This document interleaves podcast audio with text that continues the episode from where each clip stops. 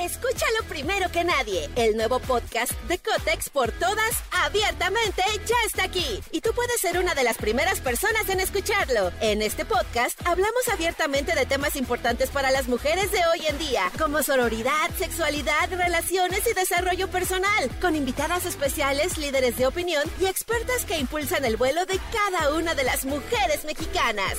Sintoniza a Cotex por todas hoy mismo. Vuela una, volamos todas. Estás escuchando Jordi Anexa, el podcast. Muy, pero muy, pero muy, pero muy buenos días, señores. Son las 10 de la mañana con 5 minutos. Espero Perdón, me salió la tos. Me salió la tos. Estamos aquí completamente en vivo. Es martes 4 de abril, señores. Martes de Semana Santa. Martes 4 de abril. Martes de primavera. Martes de Ahí te voy. Martes de jacarandas. Martes de los 80. En este programa, martes de los 80 cosa que me fascina. Y vamos todo, todo muy bien, la vamos a pasar, la verdad, padrísimo. Va a estar muy buen programa. ¿Cómo van? ¿Cómo la han pasado? ¿Cómo va la chamba? Veo a mucha gente que nos está en este momento ya este, mensajeando. Y me da mucho gusto, manifiéstense, manifiéstense, por favor. No se escuchó mi inicio, me están diciendo. Pero bueno, ahí me escuchan bien, espero que sí. Eh, ah, en los ochentas entró mi voz. Madre santa. Hasta ahora, a ver, ahí me están escuchando bien. 1, 2, 3, 1, 2, 3, saludos. Ahí estamos, bien. Perfecto, señores. Bueno, les decía que es martes 4 de abril, martes de jacarandas, martes de primavera, martes de que ya entró la primavera. Y seguramente si ustedes tienen un perrito como yo, eh, vas a ver que la, la primavera ya les entró porque andan, pero vueltos locos esos canijos, ya nada más andan, huele y huele colitas. Escúchalo primero que nadie. El nuevo podcast de Cotex por todas, abiertamente, ya está aquí. Y tú puedes ser una de las primeras personas en escucharlo. En este podcast hablamos abiertamente de temas importantes para las mujeres de hoy en día, como sororidad, sexualidad, relaciones y desarrollo personal, con invitadas especiales, líderes de opinión y expertas que impulsan el vuelo de cada una de las mujeres mexicanas. Sintoniza a Cotex por todas hoy mismo. Vuela una, volamos todas. Solamente abriendo colitas, muy buenos días. Gracias a toda la gente que está escribiendo ya y que está mandando mensajitos. Eh, buenos días, malditos perritos. Mi nombre es Edgar. Un saludo desde Catepec Metro, Ciudad de Azteca. Saludos. Hola Jordi, soy Julio Villafuerte. Saludo a todos los operadores de maquinaria pesada. Claro, tienes toda la razón, mi querido Julio Villafuerte. Todos los operadores de maquinaria pesada que también te escuchamos todos los días. Gracias, hermanito. Te mando saludos. Que tengas buen día. Que estés a todo dar. Y estoy viendo aquí la maquinaria que, que estás este, manejando. Y bueno, sí se ve muy pesada. Muy, muy, muy pesada. Más pesada que una cuñada que tuve. Y eso ya es mucho, mucho, mucho, mucho decir. Dice, hola Jordito, saludos.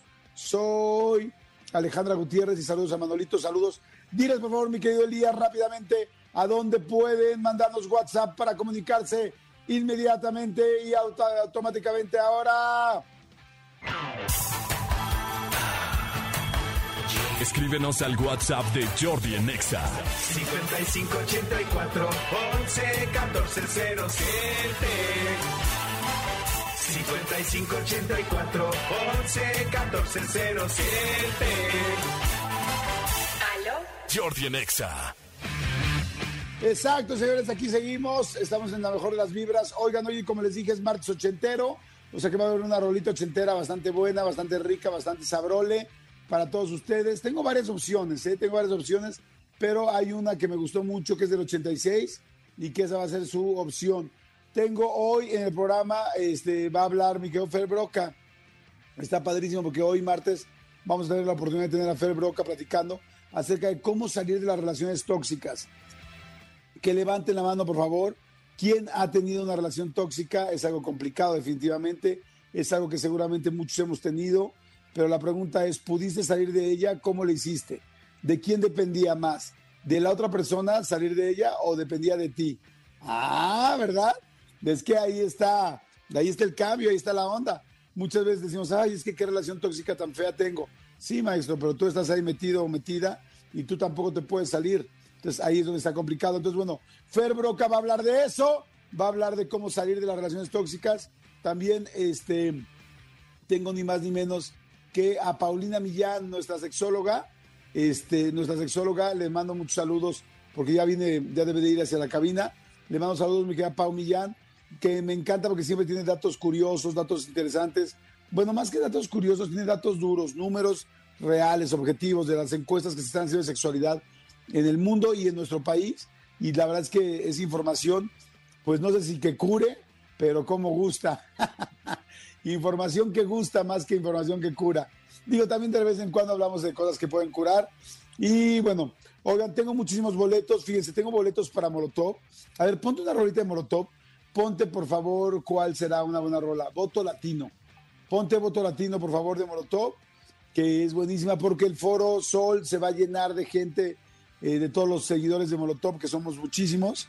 Este, el 12 de mayo voy a tener boletos para ellos. Este, así es que bueno, hoy voy a regalar boletitos para eh, el 12 de mayo, como ya les dije. También tengo 12 eh, pase doble para Kim Loaiza y para Juan de Dios Pantoja en el Palacio de los Deportes 22 de abril. Pases dobles para el Rocking Mill en el Foro Sol, que este, va a ser el 22 de abril. En fin, va a estar buenísimo. Oigan, por cierto, por cierto, por cierto, ¿cómo están del, del temblor de ayer? Ayer pasando, pues las 8 de la noche, un poquito después de las 8 de la noche, se prendieron las alertas sísmicas. Nosotros estamos grabando una entrevista para las entrevistas de los domingos de YouTube y resulta que se escuchó la, la alarma, nos bajamos, en ese momento nos bajamos, nos salimos del departamento donde grabamos, bajamos, mucha gente en la calle, este, el epicentro fue en Puerto Escondido, en Oaxaca, fue por lo que vi ayer de 5.5 y este Gracias a Dios el saldo fue blanco, no hubo ningún problema, no hubo ninguna situación, no hubo ninguna situación que lamentar humana. Digo, evidentemente sí hubo gente que entra en crisis, hay mucha gente que después de las cosas tan terribles que han vivido entran en crisis y, este, es obviamente lógico. Fueron atendidos en el lugar, pero bueno, tanto desde la jefa de gobierno Claudia Sheinbaum como el presidente López Obrador eh, descartó que no había ningún daño mayor en el país. Así es que bueno, yo me imagino que están bien, pero bueno, el susto nadie nos lo quita. ¿Qué estabas haciendo ayer en el temblor? Díganme, por favor, mándenme WhatsApp, díganme qué estabas haciendo en el temblor. Hay mucha gente que está mandando mensajitos, dice, hola Jordi, soy Claudia, me regalas boletos para Molotov. Clau, me encantaría, pero ahorita vamos a hacer una dinámica para poderlo regalar. Dice, hola, un favor, saludo a todos los traileros. ¡Ah, qué chido! A todos los traileros que andamos en la 57 Saludos a todos, mi querido Israel Arteaga, que manda que pide saludos, por supuesto. Dice, hola, buenos días, Jordi. Hay mucha gente que está mandando mensajes. Dice, wow, bravo, saludos. Qué bueno que va a estar hoy Fer Broca. Es un gran máster, sí, es un super máster. Dice, buenos días, saludos desde Lerma, Estado de México.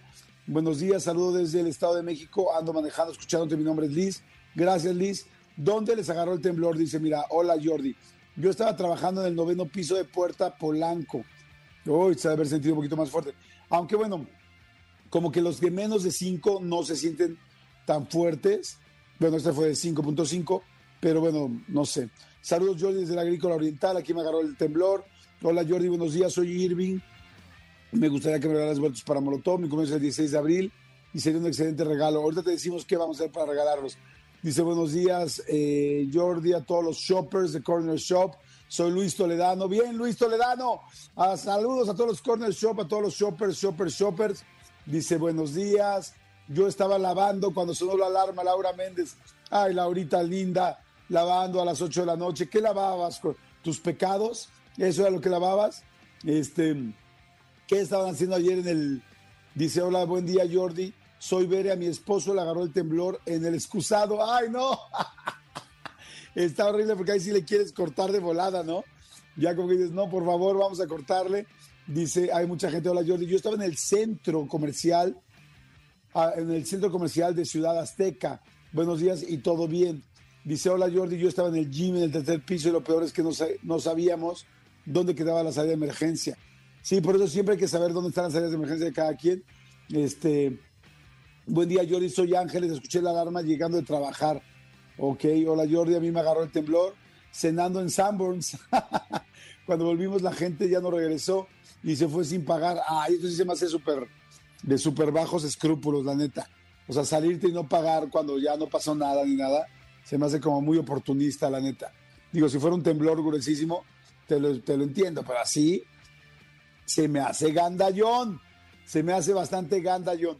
Oigan, señores, este, eh, ya ven que es una locura este asunto de la película de Barbie, ¿no? Una locura, locura, locura. La película de Barbie va a estrenarse a finales de julio. Tengo entendido que como el 20, 21 de julio. Y este, dicen que va a ser la película del verano porque pues está muy esperada, la gente está muy emocionada.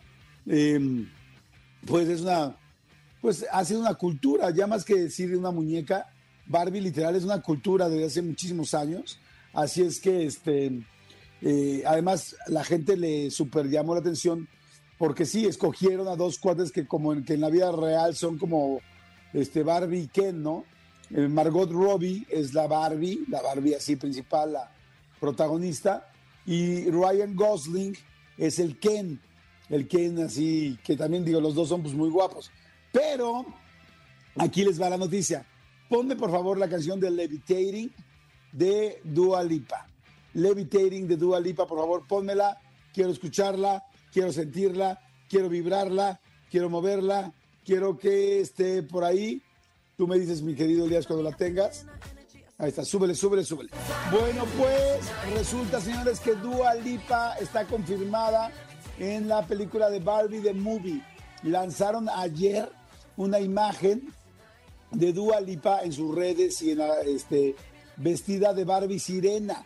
Es que está chidísimo porque van a haber diferentes Barbies y diferentes Kent, pero este, está muy padre porque poco a poco vamos viendo más y más y más y más gente que se unen. Miren, por ejemplo, bueno, ya sabemos que Dua Lipa va a ser la Barbie Sirena, cosa que está padrísimo. Este, ¿quién más? A ver, eh, mire, por ejemplo, eh, Harry Neff va a ser la Barbie Doctora. Emma McKay va a ser la Barbie ganadora del, del Nobel. Isa Rae, la Barbie presidenta. Eh, Simu Liu, otro Ken. Scott Evans también va a ser otro Ken. O sea, hay un chorro de gente que va a salir y este, y pues bueno, ya lo escucharon. Barbie Sirena va a ser ni más ni menos que Dua Lipa, lo cual me parece fantástico y una muy buena, muy inteligente decisión porque está hecha un forro. O sea, a mí se me hace guapísima, guapísima, guapísima Dua Lipa. Así es que ahora la vamos a ver en la película Barbie, cosa que la verdad, para ser sincero, me emociona. Digo, también me encanta ver a Margot Robbie de la Barbie clásica, ¿no? Pero bueno, va a estar, va a estar buenísimo. En fin, ese es un poquito de lo que ha estado pasando en estos días, lo que pasó ayer, señores. Este, ya las vacaciones, ya, o sea, jueves y viernes ya falta, no falta nada. Ya solamente nos faltan un par de días para poder tener la vacación oficial, cosa que me encanta. Tengo varias cosas que decirles, tengo reflexión, tengo muchas, muchas cosas importantes. Este, miren, para toda la gente del Comando Godín, Comando Godín, todo lo que está en la oficina, hoy siéntanse muy felices porque un día como hoy, pero de 1975, este, en Estados Unidos, en California, Bill Gates y Paul Allen fundaron la empresa de software Microsoft. Sí, señores, todas esas ventanas que abres, todas esas cosas que te ayudan en la computadora, todas esas aplicaciones, señores, nacieron la mayoría de ellas un día como hoy, gracias a que inició Microsoft en el 75. Así es que bueno, pues así son las cosas. Jordi Enexa. Fíjense que hay una frase que me gusta muchísimo de Bertrand Russell, es filósofo, es matemático, escritor británico, y, este, y me encanta porque creo que viene muy al caso y a ver si a ustedes les hace tanto sentido como a mí. Dice, la frase es, sé sincero, incluso si la verdad es inconveniente, pues resulta más inconveniente cuando tratas de ocultarla. Les va otra vez. Sé sincero, incluso si la verdad es inconveniente, pues resulta más inconveniente cuando tratas de ocultarla. Me encanta esta reflexión porque siento que es 100% real.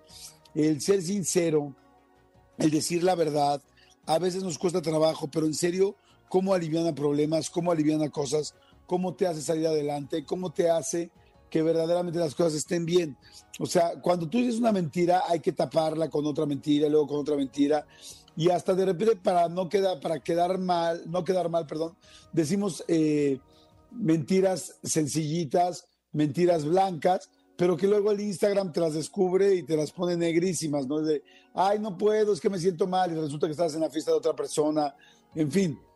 Creo que cuando dices la verdad, por algo también hay una frase que es la verdad te hará libre y es cierto, porque una vez que dices la verdad ya no tienes nada que ocultar, aunque pueda ser la verdad dolorosa o digas, oye, sabes que este discúlpame, no puedo ir o no me siento con ganas de ir o estoy muy cansado, estoy muy cansado o tenía un compromiso previo, lo que sea que digas, vas a quedar mejor porque la gente ya sabe quién eres, que eres una persona sincera, una persona derecha, una persona que realmente, inclusive cuando tú ves una persona que empieza a ser tan sincera, empiezas a respetarla mucho más, a respetarla mucho más y no tienes que andar cargando con mentiras. Me, les pregunto ahorita, ¿cuántas mentiras has cargado o estás cargando ahorita? ¿Cuántas mentiras acabas de decir? Es horrible, ¿están de acuerdo? No hay nada mejor que la verdad. Cuando dices la verdad, las cosas se hacen más sencillas, más fáciles. Este, sí, igual la verdad incomoda, igual la verdad va a hacer que termines con esa persona, pero si de cualquier manera estás haciendo algo que no quieres hacer, pues mejor saberlo de una vez de verdad. Así es que, bueno, la frase me encanta. Bertrand Russell, filósofo matemático y escritor británico, sé sincero, incluso si la verdad es inconveniente, pues resulta más inconveniente cuando tratas de ocultarla. Completamente de acuerdo. Y este, señores, ya les dije que tenemos premios, muchos premios para este Kimberly Loaiza, para Molotov. Todo esto los vamos a regalar y ahorita les voy a decir cómo los vamos a regalar para que estén pendientes. Gracias a toda la gente que ha estado viendo la entrevista con Mario Bautista en YouTube. Le ha ido increíblemente bien. Mucha gente que está viendo a Mario Bautista en la nueva entrevista de YouTube. Y también gracias a la gente que ha estado viendo mi entrevista que me hizo, a su vez, Alberto Peláez. Alberto Peláez es el corresponsal de guerra, que me hizo unas pruebas, unas este, eh, preguntas bien padres, diferentes, distintas, muy inteligentes. Este, se llama En la cama con Peláez, En la cama con Peláez, y la verdad está muy buena. Véanla también en su canal de YouTube, así le ponen Alberto Peláez en la cama y les va a salir de volada y es la, la entrevista más reciente de su canal, soy yo, y le agradezco muchísimo a mi querido Peláez. Jordi Enexa. Ya estamos de regreso, son las 10 de la mañana con 49 minutos. Saludos a toda la gente, toda la República, la gente de Estados Unidos y toda la gente de México que nos escucha, Ciudad de México, Estado de México, toda el área metropolitana. Buenos días, buenos días, señores, son las 10.49 ya. Oigan, este, a ver, fíjense, ahora que hay tanta gente que va a salir de vacación, les voy a pedir que me ayuden con anécdotas de carretera, cosas que les haya pasado en una carretera, que algo digno de platicarse, o muy serio, o muy interesante, muy chistoso, muy divertido, en fin, lo que haya sido, anécdotas de carretera, necesito que me marquen, voy a dar boletitos, voy a regalar boletitos, ya dije que tengo boletos dobles para Molotov en el Foro Sol el 12 de mayo. Pases dobles para Kim Loaiza y Juan de Dios Pantoja en el Palacio de los Deportes el 22 de abril. Tengo pases dobles también para el Rocking Mill, que va a ser en el Foro Sol el 22 de abril. Y este, bueno, voy a regalar boletos a los mejores comentarios, anécdotas, en fin. Pueden marcarnos, que sería buenísimo que nos marquen para contármelo, al 5166-3849 o 5166-3850. Ahí les voy otra vez. 5166-3849 o 5166-3850. Y eso por un lado. Y también pueden mandar WhatsApp. Pueden mandar WhatsApp. Diles, mi querido Elías, rápidamente a dónde pueden mandar un WhatsApp. Ahora. Escríbenos al WhatsApp de Jordi en Exa. 5584 11 14 5584 11 14 Jordi en. Seguimos, señores, son las 10.56. Perdón, tuvimos un problemita ahí técnico, pero ya todo resuelto. O por lo menos eso espero. Oigan, a ver, quedamos en que vamos a hacer las anécdotas de carretera que nos han pasado, que hemos vivido, que hemos este, tenido que estar ahí, ¿no? Y a las mejores les vamos a dar boletitos para Molotov, para este Kimberly Loaiza o para el Rocking Mill. ¿Estamos de acuerdo? La idea es que manden opciones o que marquen al 5166-3849, 5166-3850 y que nos digan este, pues, qué vivieron o qué les pasó. Miren, aquí ya empiezan a mandar WhatsApps. Dice, hola Jordi, buenos días, me encanta tu programa. pero no tengo saldo. Ay, qué lindo. Dice, el viernes fui con mi familia, esposa e hijo al desierto de los leones y se nos descompuso el carro y no había nada alrededor. No manches. Ni siquiera señal telefónica. Bueno, en fin, nadie nos quería recoger, nadie nos quería levantar. Tuvimos que caminar siete kilómetros hasta encontrar una estación de policía y civilización. Fue un gran viaje, pero ya estaba todo oscuro, ya era de noche. No manchen. Imagínense oscuro, caminando en la carretera por el desierto de los leones, que además están ahí, este, el convento este que tiene catacumbas y que tiene como mucha energía, ay, como de espíritus o cosas paranormales. Dice, no había iluminación, nadie nos quería levantar ni subir a su coche. Literal me sentía que estaba en una película de terror, caminando a oscuras por la carretera para buscar ayuda. ¿Y qué pasa si resulta que esa persona que te quiere ayudar en realidad no existe? Está horrible, ¿no? Ahorita les cuento también mías anécdotas de, de carretera. Vamos con llamadas 5166-3849, 5166-3850. Bueno, ¿quién habla? Bueno, Hola, ¿cómo estás? ¿Cómo te llamas? hola, ¿qué tal, Jordi? Soy Efren Sánchez. ¿Qué onda, Fren? A todo dar, ¿dónde estás? Me- muy bien, voy rumbo a Texcoco. Ahorita voy a agarrar carretera precisamente. Ah, precisamente. ¿Y a qué vas a Texcoco? ¿Vas a chambear o vas de vacación? ¿Perdón? ¿A qué vas a Texcoco? Ah, Texcoco. No, voy, voy con cosas de trabajo. Ah, ok, de trabajo. Sí, sí. Oye, Fren, a ver, cuéntame tu anécdota de carretera. Oye, pues mira, te cuento, precisamente en una de estas carreteras, yo la, la paseaba mucho eh, hace como unos ocho años. Y una persona, yo veía muy seguido que un señor, un señor chaparrito, morenito, delgado, hacía autostopping o writing, como, como le quieran llamar. Lo vi varias veces y un día, no sé, me vibró, dije, a ver, pues vamos a, vamos a, a ver a dónde va. Eh, ya me paro, ¿qué tal, güero? ¿Cómo estás? Mira, voy aquí adelante, a un pueblito adelante. Ah, ok. Lo llevé, esto y lo otro. Lo fueron fácilmente en un año, lo llevé 30 veces. ¿Cómo crees? Sí, como 30 veces más o menos. Y digo, obviamente, si yo a mí me cuentan esto que te voy a cont- contar, no lo creo, ¿no? Pero de Ajá. repente un día en esa en esa pistita eh, hay zonas en donde tú te paras a comer, traileros, etcétera, ¿no? Sí. Entonces de repente un día me bajo y digo, bueno, pues me voy a voy a comerme algo y no sé qué. No sé si alguna vez en las autopistas has visto que ponen cruces, incluso hasta le ponen fotos a esos cruces. ¡No! No, no, no manches. Y en eso veo la foto de este señor, o sea, yo juro que es él, ¿no? Y Ajá. puta, me quedé como, ¿qué onda, no? ¿Qué, qué, es esto? Y todavía Y- le digo a las personas que estaban ahí, oigan, ¿ustedes conocen a este señor o algo así? Pues no, fue un señor que hace algunos años pues, lo atropellaron y se murió, pero pues X, no, no, no. Creo que era de aquí adelante. Hasta ahí fue todo lo que me supieron decir. No es De ahí en cierto. adelante, nunca más lo volví a ver. No manches, pero o sea, no fueron una, sino fueron varias veces. No, pero además, normalmente te, Yo lo vi 30 descu- veces, más o menos. Normalmente te descubren esto diciéndote, no, no hay ninguna persona ahí, o ya no hay nadie aquí, o tal. Pero que tú veas la cruz con la foto de la persona, híjole, sí está Sí, muy sí, sí, creepy, yo ¿no? juro que era él, yo juro que era él. Ay, no manches, está cañón. Y dime una cosa, ¿eh? ¿era su plática era extraña, diferente, distinta? ¿Cómo lo era? más, lo más random del mundo el señor. ¿Qué tal, güero? ¿Cómo estás? Eh, ¿Para dónde vas? De la chamba, así. Haz de cuenta como cuando te subes y platicas con un taxista, así de, ah, ¿qué onda? ¿Cómo está el día? ¿Todo bien? Ah, sí, todo bien. Ah, qué bueno. Ah, gracias, bueno, aquí me bajo. No juegues. Sí, ¿Y después cañón, de eso cañón. nunca lo volviste a ver?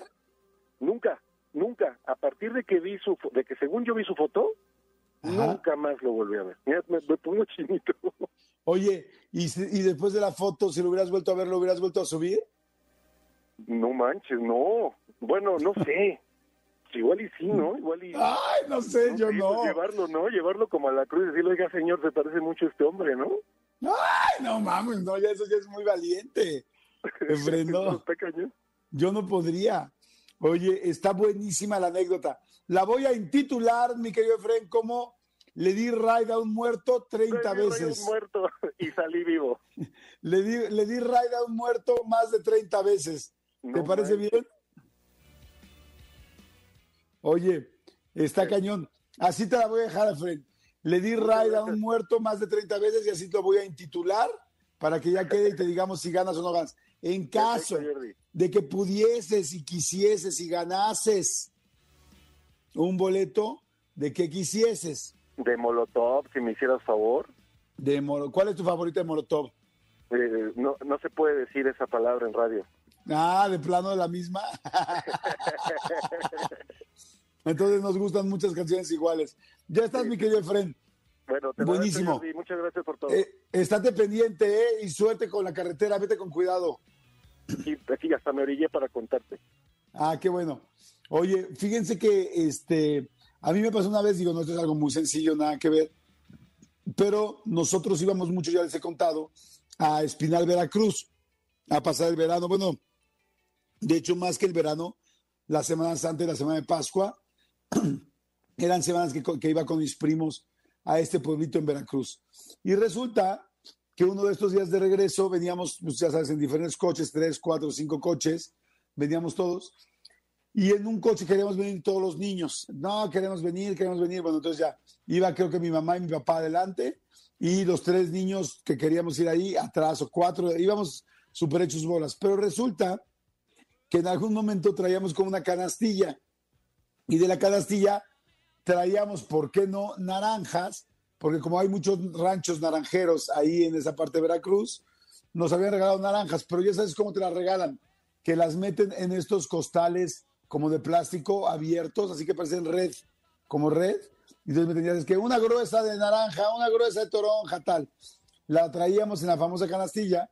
Resulta que ya veníamos ultra apretados, pero se rompe la canastilla.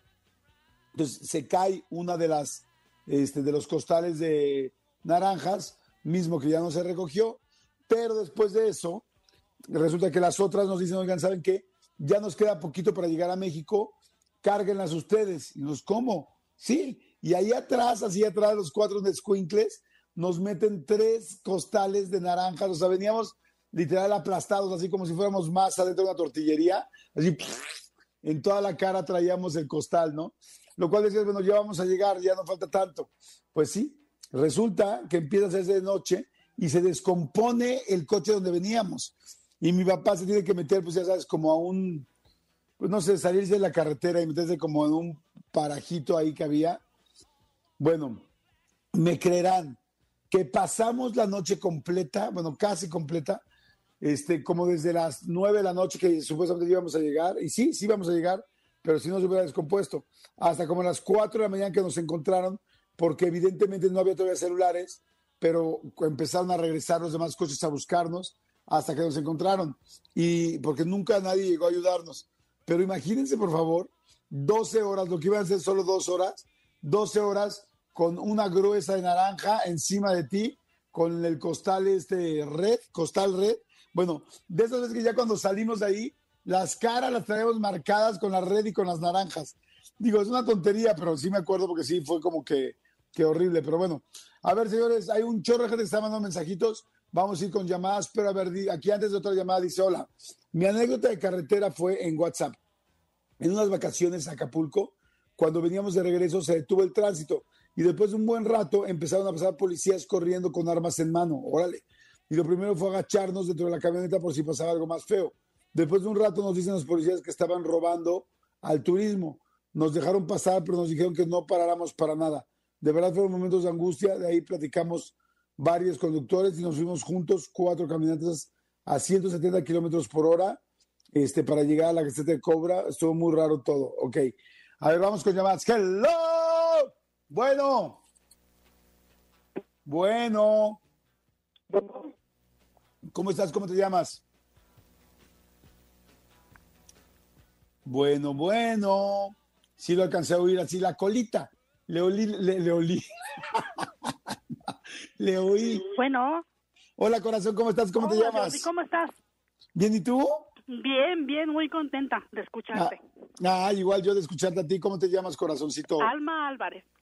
Alma Álvarez, Alma Llanera, Alma Perdida, Alma Atrás, Alma, Alma- Zacuato, Alma, Zacuata. podría ser. mi alma. María, eso es lo que yo quisiera, corazoncito. Oye, este, pues mi experiencia no es de carretera, pero pregunté si se podía contar y me dijeron que sí. A ver, venga, mi querida. Pues Alma. mira, resulta que, bueno, yo les escribí, yo escribí que los que no tenemos experiencia en carretera, ¿qué? ¿Ya nos quedamos sin molotov? Pues no. Ah, claro. Entonces yo propuse mi primer, mi primera experiencia del parto. Ah, caray. Fue todo un show, ¿Por qué? Porque, a ver, cuéntame. porque tengo el umbral al dolor altísimo. Y entonces yo decía, ah, son coliquitos, ah, son coliquitos, ah, se van a pasar. De no fuera porque, si no fuera porque me tomé el cursito ese que te dan este antes del embarazo, dije, El ah, psicoprofiláctico. Exacto. Dije, ah, caramba, esto es una contracción. Vámonos, hermana. Nos subimos a un taxi y mi Ajá. hermana, córrale, métale porque están trae el labor de parto. Y yo, no, no, no, perece. Si usted le mete mal chancla, el chamaco se sale en su taxi. No, señorita, No, no, eh. no, señora, no se preocupe. Y ahí. ¿Cómo crees? Te lo juro, manejó perfecto desde Indios Verdes hasta perinatología en Lomas de Chapultepec Ajá. así los topes suavecitos, padrísimo. Llegué y pues, pues, discúlpenme, traigo contracciones, este, semana tanta y no sé qué y no sé qué, y me anda de la pipí. Ah, pues pásale. Me dieron me encanta, oye, me encanta, Almita. Me anda de la pipí. Me anda de la pipí, es la algo verdad- tan mexicano y tan lindo, me gusta. Oye, aguas que me anda de la chis. Exacto. Y me dijeron, no, pues sí, pásale. No me vieron mal. Pues pásale. Hago de la pipí y sopa. Sale el tapón mucoso. Y No. dije, ah, el curso dice que ya van a ser mi hijo. Y entonces, pues salí y les dije, ah, pues ya se me salió el tapón mucoso. Ay, a ver, déjenme revisar. ¿Y ¿Cómo se llama? ¿El tapón qué? Tapón mucoso, que es lo primero que se rompe para que empiece todo el proceso ya de, de ya va para afuera el chamaco. Ok. Y entonces resulta que me dice, lo, lo va a revisar un doctor. Yo dije, hoy vamos a empezar con los dichosos tactos, qué molesto. Pues el doctor estaba re guapo. Y olía muy rico. Y el doctor estaba re guapo. Estaba muy guapo el tipo. Y, este, y, y además olía bien rico. Y hasta le dije, ay doctor, usted revíseme, no se preocupe, yo mientras huelo su perfume. Hasta le dije. Bueno, pues ya, todo el mundo se rió. Este, y me dice, no, pues espérate, no pujes, no nada. Y yo, pues es que pujo solita por la contracción. No, espérate, aguántate. Se pone a gritar, sala 4, sala 4. Me pasan a sala 4, no pujes tantito. Y me ponen los campos estos que son las telas azules que te ponen de protección Ajá. alrededor. Ahora, Ajá. pújale. Y que pujo y bolas. Que sale el gabo que el jueves cumple 18 años. No es cierto. Así. Que sale el gabo. Ajá. Y todo mundo, y todo mundo decía, no, que duele muchísimo. Y las señoras que estaban junto a mí gritaban que, bueno, yo creo que ni cuando los hicieron gritaban así las señoras. A mí no, No manches. O sea, literal lo traías ya, o sea, ¿qué umbral del dolor tan Sí, alto sí, o sea, tienes? Yo creo que en un tope del taxi mal pasado sí se hubiera salido. Pero la No. ventaja es que nunca me dolió. ¿Nunca te dolió nada? Nada, o sea, sentía un cólico, como el cólico menstrual, pero yo decía, no, pues es un coliquito, no, pues X. Pues no, era una contracción, manito. No juegues. ¿Cómo ves? No, sí está muy cañón. Sí, estuvo muy cañón. Y ah, digo, estaba muy chiquito y estaba tan chiquito y flaquito.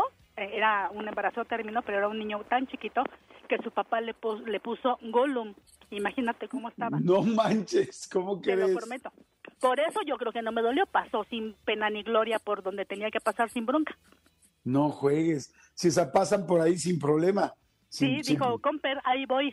Porque dentro, yo creo que dijo, dentro de 18 años me van a llevar a un concierto de Molotov, traigo prisa con permiso. ¿Cómo ves? Traigo prisa, con permiso, a mi mamá no le duele, no hay bronca. Exacto.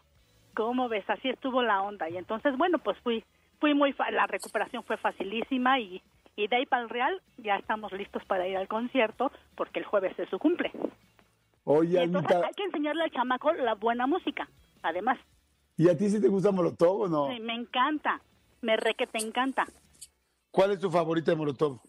Ay, pues híjole, la de Voto Latino, la de Gimme the Power, la de la de Puto.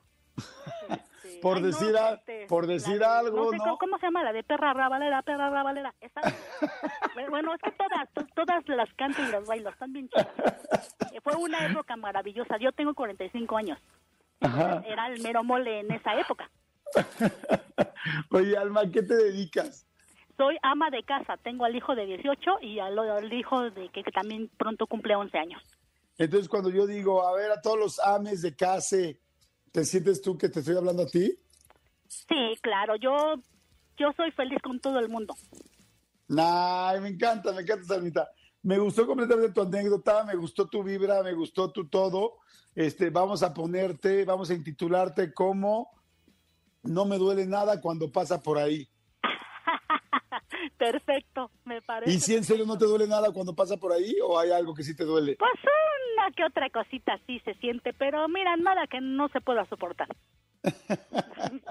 Me gustó tu anécdota. No me duele nada cuando pasa por abajito. Vamos a ver para que no se me olvide. Usted. Cuando pasa por mero. abajito. Así mero, mi Jordi. Ya estás, mi querida Almita, ya estás. Déjame, me conecto. Oye, perfecto. Ya estás.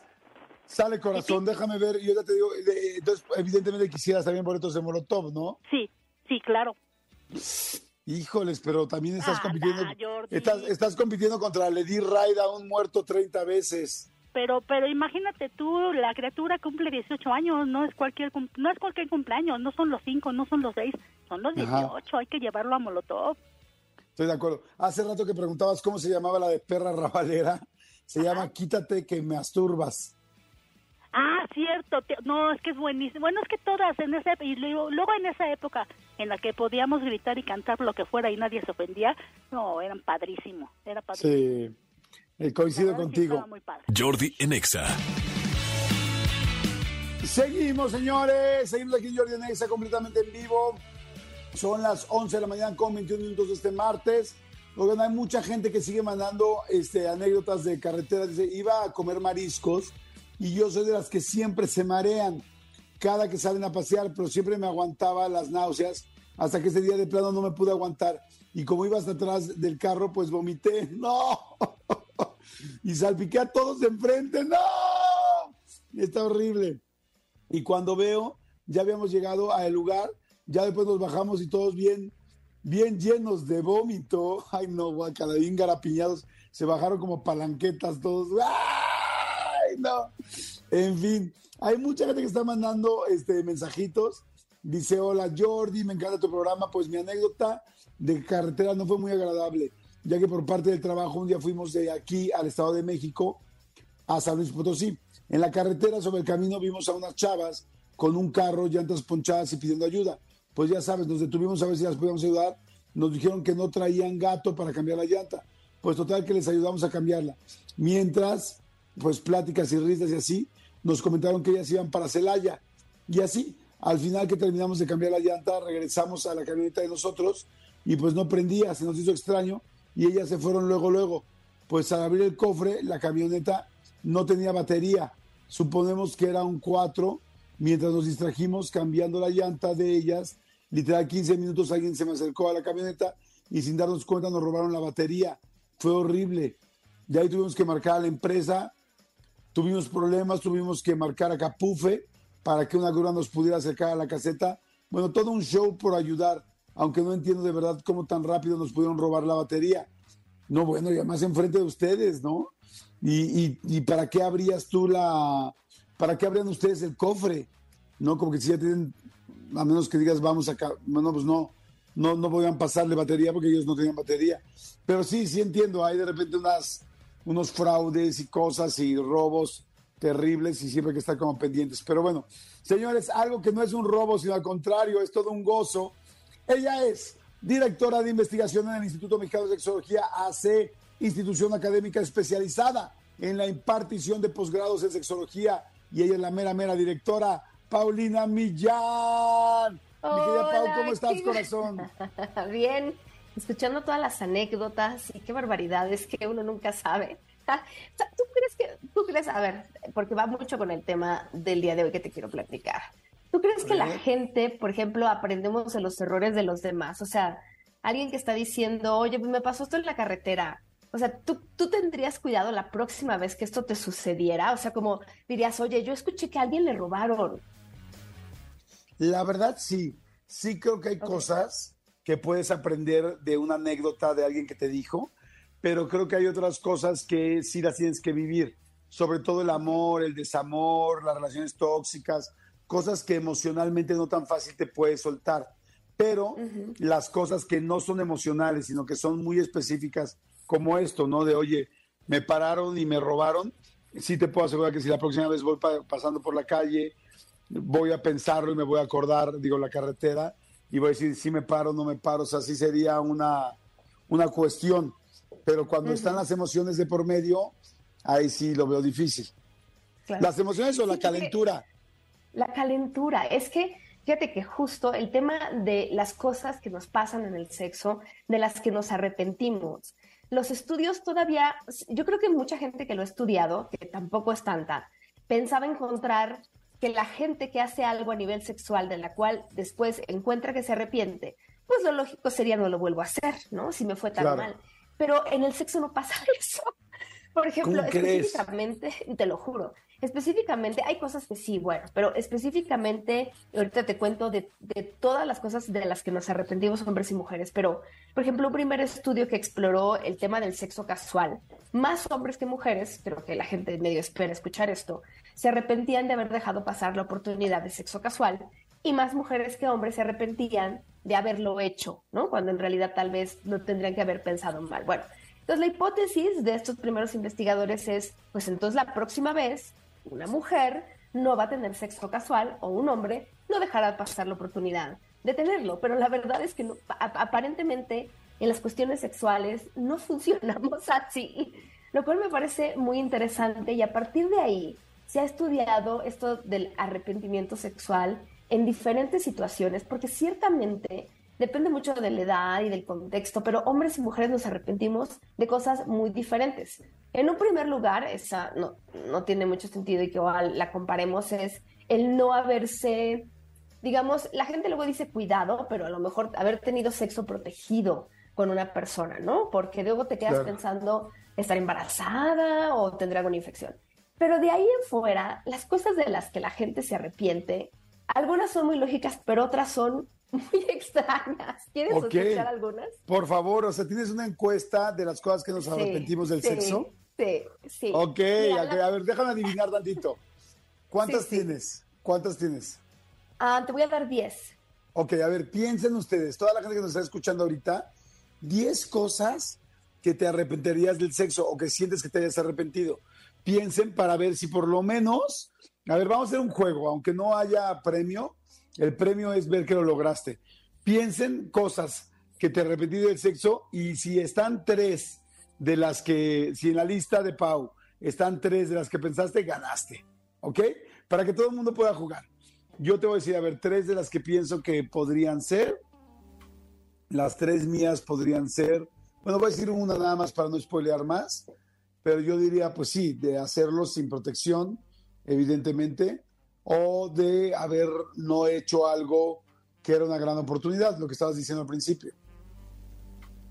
Exacto. Sí, sí, sí. O sea, cosas que dices, ay, pude haberlo hecho y ah, a veces por miedo. Sí, son cosas que pasan. No sé si la gente te, te mande mensajes ahorita que nos diga, pero si quieres te digo la primera, no es la más divertida en mi opinión, pero ¿Es tiene la cierta primera, o sea, el primer lugar, te refieres? Sí, sobre todo, no, mira, te las voy a decir, eh, sobre todo por, vienen, eh, o sea, por mujeres, haz de cuenta, las, las, las diez primeras son de mujeres, pero vienen comparadas con hombres, entonces igual yo te voy diciendo la diferencia, porque hay unas que sí son diferencias muy marcadas, pero muy marcadas, y otras están bastante parejas. Entonces, si quieres te digo, mira, la primera de las mujeres, que, que, que no es la primera de los hombres, yo diría los hombres está como en el cuarto lugar, es haber perdido la virginidad o haber iniciado la vida sexual con una pareja, entre comillas, equivocada. O sea, en el contexto de lo que la persona piensa que fue la pareja equivocada, ¿no? Es más, yo me acuerdo de haber hecho una encuesta alguna vez y le pregunté a la gente de toda la República Mexicana si pudiera tener la oportunidad de cambiar la persona con la que inició su vida sexual y la mitad me dijo que sí. Entonces me pareció muy fuerte de escuchar, porque el 24% de las mujeres y el 10% de los hombres se arrepienten de haber iniciado su vida sexual con esa persona, ¿no? Eso creo que tú y yo algún día lo Sí, lo platicamos. ¿Tú te arrepientes? yo, me, yo no, pero creo que sí, sí pude haberme arrepentido muy fácil porque la presión que hay sobre hacer, y como ahorita ya se habla más del consenso, pero sabes, siento que mucha gente inició su vida sexual sin tener esta idea de que tú puedes decir que no, de que puedes decir que no en cualquier momento, de que no tiene que ser a fuerza. Entonces, en, por lo menos en la época en la que yo la perdí, digamos, no era algo de lo que se hablara. Y aún así creo que tuve mucha suerte.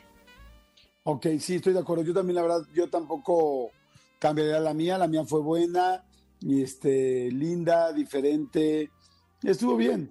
O sea, no, no, no salieron fuegos artificiales, como decimos, pero porque normalmente no van a salir. Sin embargo, sí fue con una persona segura, feliz y los dos conociéndonos y eso fue conociéndonos y conociendo este mundo. O sea que fue lindo. Sí. Ahora, mira, no hay una diferencia muy grande entre el arrepentimiento de la infidelidad, pero sí es la primera de los hombres y es la segunda de las mujeres. Haberle puesto el cuerno a alguien es un arrepentimiento para el 23% de las mujeres y el 18% de los hombres. ¿Cómo O sea, se arrepienten más las mujeres de poner el cuerpo que el cuerpo. bueno, también el, el cuerno con su cuerpo que los hombres. Sí, pero es el primer arrepentimiento de los hombres, lo cual es interesante, ¿no? O sea, es como lo más alto de los hombres. Sí, ah, es lo más alto de los hombres, o sea, el nivel más alto de los hombres es que nos arrepintamos por haber pintado cuerno. Sí, más que cualquier otra cosa, más que cualquier otra cosa. Ok, poner cuerno. Ajá. Ahora, la tercera de las mujeres, pero la segunda de los hombres, tiene que ver con haber tenido sexo y demasiado pronto en una relación, ¿sabes? Eso, Esa parte a mí no me va a quedar nunca clara, Jordi, porque yo sí soy de, yo soy más fácil, o sea, lo tengo que decir aquí, ya me estoy compensando, pero, pero sí sé que muchas personas dicen, ay, me hubiera esperado creo que a veces tiene que ver con que, em, pues a lo mejor no te la pasaste tan bien o tenías muchos nervios, pero también he escuchado lo anterior, o sea, más bien lo opuesto. O sea, gente que me, de hecho, una amiga me decía el otro día, me esperé como seis meses para estar con él y luego dije, caray, perdí seis meses de mi vida porque este hombre no sabe, pero ni, lo que es enfrente ni a no sabe nada, ¿no? No juegues. En las dos vías, claro, claro. No, imagínate la gente que se casa, pues, ¿no? No, no, no. Yo, yo hoy en la vida digo, por favor, que nadie se case virgen. O sea, se lo suplico, ¿no? O sea, y empiezo desde mis hijos. O sea, digo, no, por favor. O sea, como que es muy importante saber la pareja sexual que vas a tener. Siento que esas ya son, pues, este, reglas o más bien, eh, ay, olvidé cómo se dice la palabra, pero, este, pues sí, como reglas más religiosas que funcionales para la vida, ¿no? Claro, claro. Imagínate que llegas a. Y sí, yo he atendido casos así, ¿no?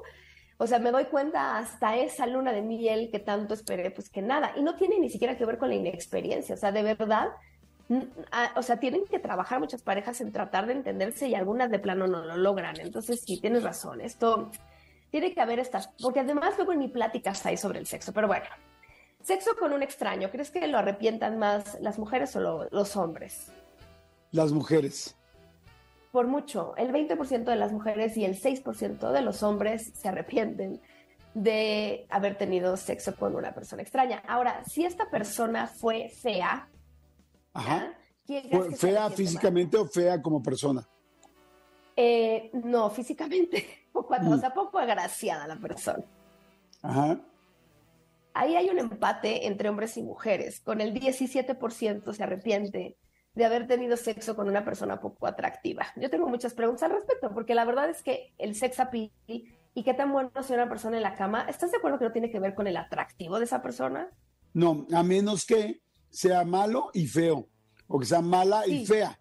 O sea, ahí sí ya juntas dos vectores tremendos, ¿no? Es como Madre Santa, o sea, es como, bueno, no es muy guapa, pero nos prendemos. Pero a la hora de la hora también es muy malo el sexo, y dices, no, bueno, pues ahí sí, Ahora sí que ahí sí bailaste con la más fea. ¿Sabes qué creo que pasa? Es que a veces luego tomamos decisiones en donde media el alcohol, cosa que de verdad no, no recomiendo tanto, ¿no? Porque luego ni siquiera tiene que ver con el atractivo, sino como tú dices, fea por dentro. Y luego cuando estás en el alcohol, esto ya es un estudio que ya se hizo. O sea, se hizo un experimento donde se puso a personas a beber en un contexto esto, experimental de bar. Y obviamente conforme vas tomando, ya ves a la gente atractiva, a la gente que no la hubieras visto atractiva en un momento dado, ya la ves atractiva, uno. Y dos, las posibilidades de que te arrepientas de hacer algo después sí son mucho más altas. Sí, sí, de sí. hecho, este, este estudio encontró que 10 copas hacía que incluso algunos hombres empezaran a ver guapos a otros hombres. Hombres que, no es que esto esté mal, pues, pero hombres que habían llegado diciendo nosotros somos completamente hetero. Ok, o sea, 10 chupes es la medida para mucha gente para este aflojar la carrocería. ¿Qué tal, no? sí, sí, el alcohol, es que el alcohol te va cambiando mucho, pues sí, la realidad, evidentemente. ¿No? Hay, ¿tú, te, ¿Tú te has arrepentido de acostarte con alguien que no te gustaba, pero que el alcohol o la calentura te los llevó a la cama? A mí, yo me arrepiento de haber tomado en algunas situaciones, porque de repente llega un momento, yo nunca, ¿sabes? Te voy a confesar, yo nunca realmente me he puesto como jarra, dicen por aquí en México, o sea, como oh. mucho alcohol, pero sí siento que llega un momento que medio te anestesia y ya no estás, a mí me pasó que yo quería mucho estar con una persona, sí lo disfruté, pero, o sea, ya al día siguiente dije, hubiera tomado menos, porque creo que hubiera sentido más. Ay, tienes razón. Este, yo también, yo alguna vez sí tengo que aceptar que salía, no salía, conocí una chica que no me gustaba, pero estábamos en un viaje y con el alcohol, pues evidentemente la inhibición se te quita, la calentura aumenta y entonces terminé varias veces con ella y este y terminé me refiero en la cama, bueno, también de la otra manera, terminé de ambas maneras. Y, y, era horrible porque al otro día me despertaba y decía, no, no, no, es que físicamente no me atrae nada, es pura calentura. Pero después de la primera vez ya ella me buscaba. Y si íbamos en un viaje de literal de fiesta, fiesta, fiesta, así de universitarios. Entonces, pues había mucho alcohol todos los días. Entonces, otra vez caía el alcohol y otra vez la burra al trigo, me explicó, volvía a pasar lo mismo. Pero la verdad yo dije, no, o sea, no era una persona que me parecía atractiva. Claro. Perdón, era solamente, era solamente el alcohol y la calentura simultánea. Entonces sí, sí me hace mucho sentido eso que estás diciendo. No, y lo que te decía al principio, no siempre aprendemos porque hay otras cosas que están conectadas ahí. O sea, a veces incluso yo podría decir, no sé, en tu caso es una hipótesis, pero dices, bueno, ¿cómo le voy a decir que no a esta chava? O sea, ¿qué le digo ahora, sabes? Para no lastimarla. O sea, como hay tantas cosas complejas a nivel social que, que luego terminamos haciendo eso que dijimos que no íbamos a hacer, pero bueno. Sí, oye, aquí hay, más cosas de sí, hay gente que está mandando WhatsApp, dice, hola chicos, yo sí me arrepiento de mi primera vez, porque igual sabía cosas por mis amigas que por información en la escuela, y lo hice hasta los 29, órale, porque yo pensaba cómo es que ya voy a cumplir 30 y aún nada de nada, y solo por eso lo hice. No, si yo también opino, hay que tener relaciones, digo, no quiero decir, no, no, no, las edades, digo, el promedio en México, ¿cuál es el promedio de inicio de relaciones sexuales en México?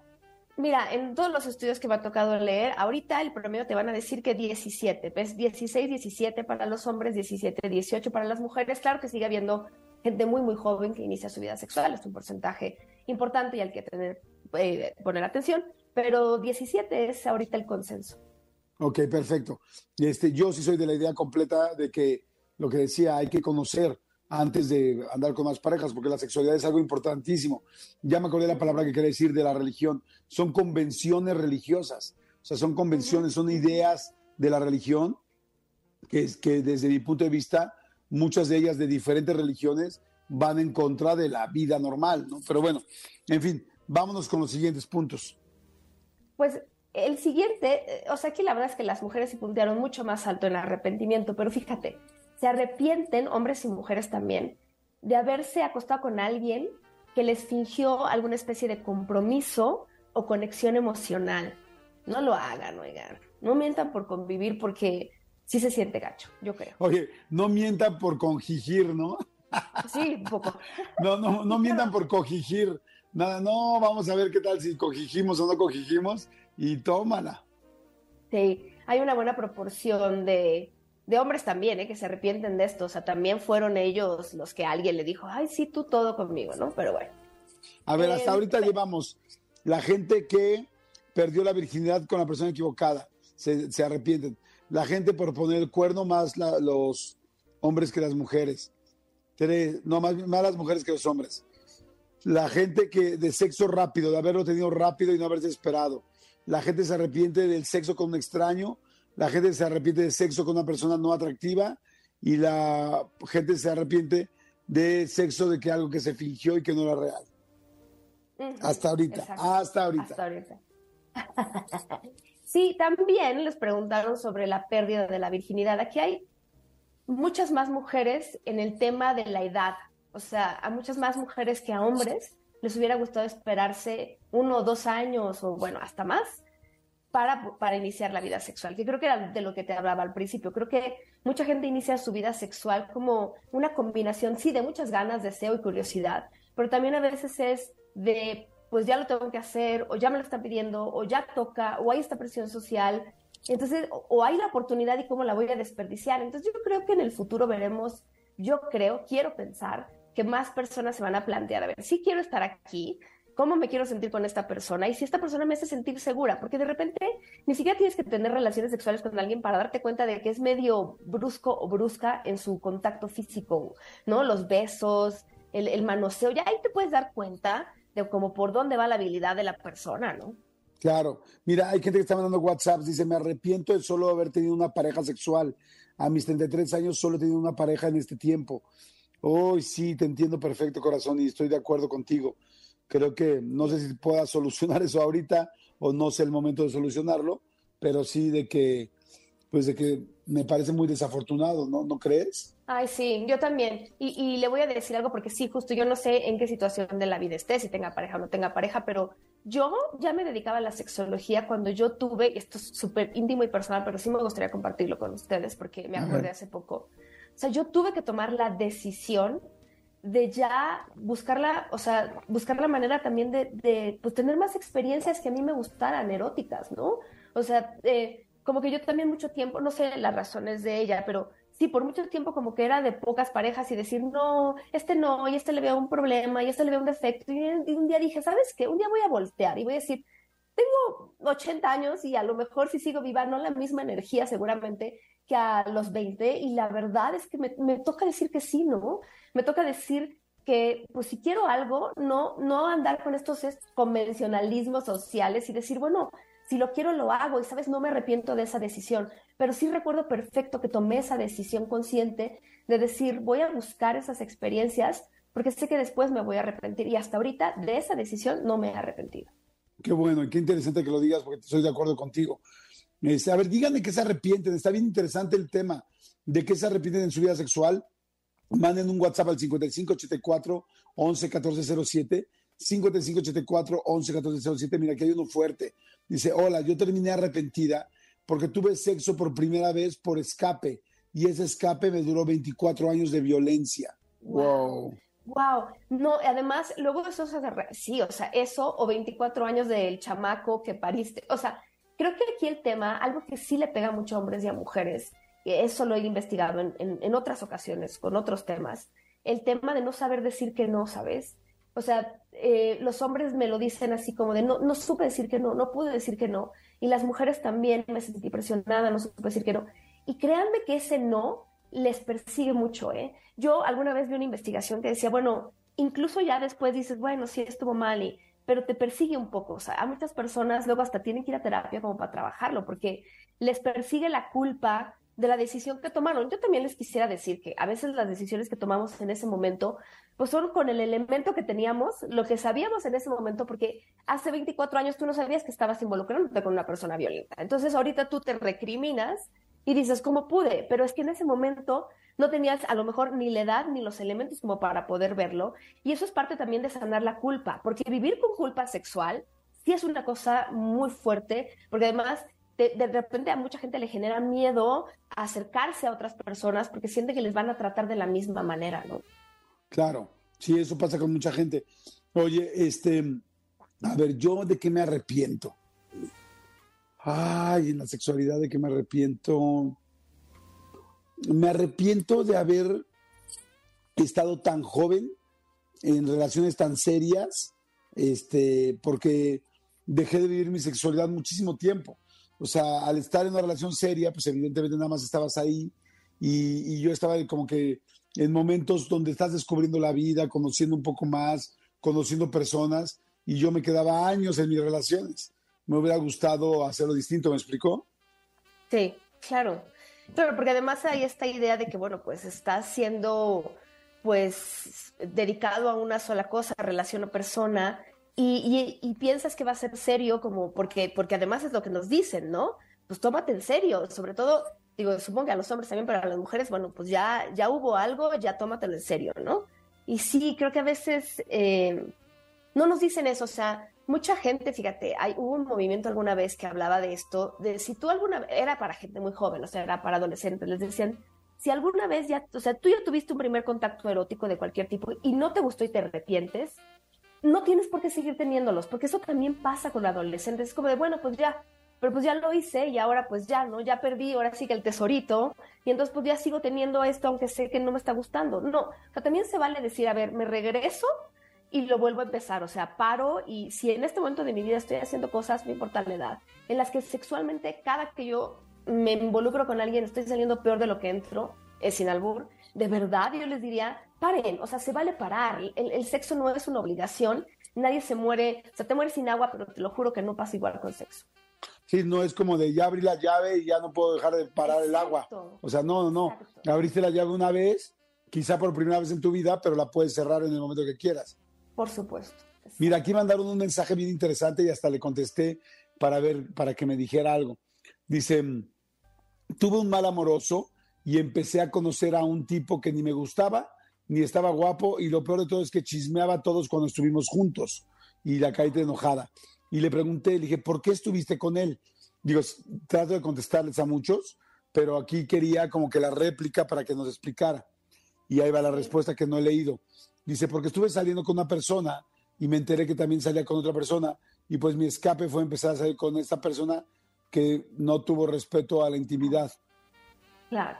Es que ahí algún día les hablaremos de sexo de rebote y sexo de venganza, porque se ha encontrado que el sexo de venganza nunca funciona y solo termina doliéndonos cuando estamos un poco así de, ay, ahora yo lo voy a hacer porque puedo y me lo voy a demostrar o para demostrárselo a otra persona.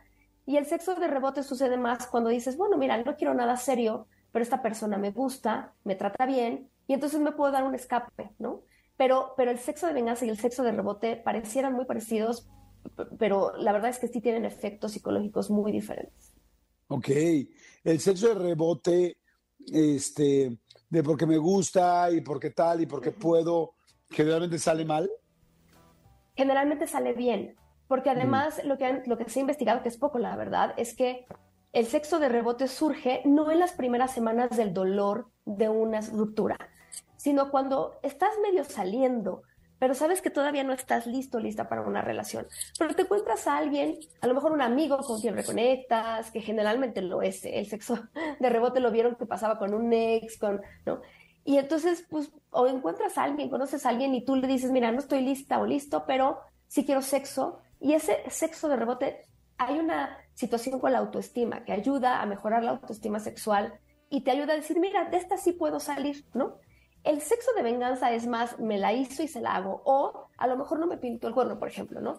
Pero sé que su mejor amigo quiere conmigo y entonces ahora yo voy y, ¿sabes, no? Y yo lo que les decía es, bueno, aquí también hay que tener en cuenta eh, a quién estamos también jalando a este drama, porque no se vale que yo diga, bueno, mi sexo de rebote va a ser con aquella chava que pues toda la vida ha querido conmigo, pero yo no estaba disponible y entonces ahora mi sexo de rebote para subirme la autoestima es lastimar a alguien que sé que sí tiene sentimientos por mí, ¿no? Eso no se vale.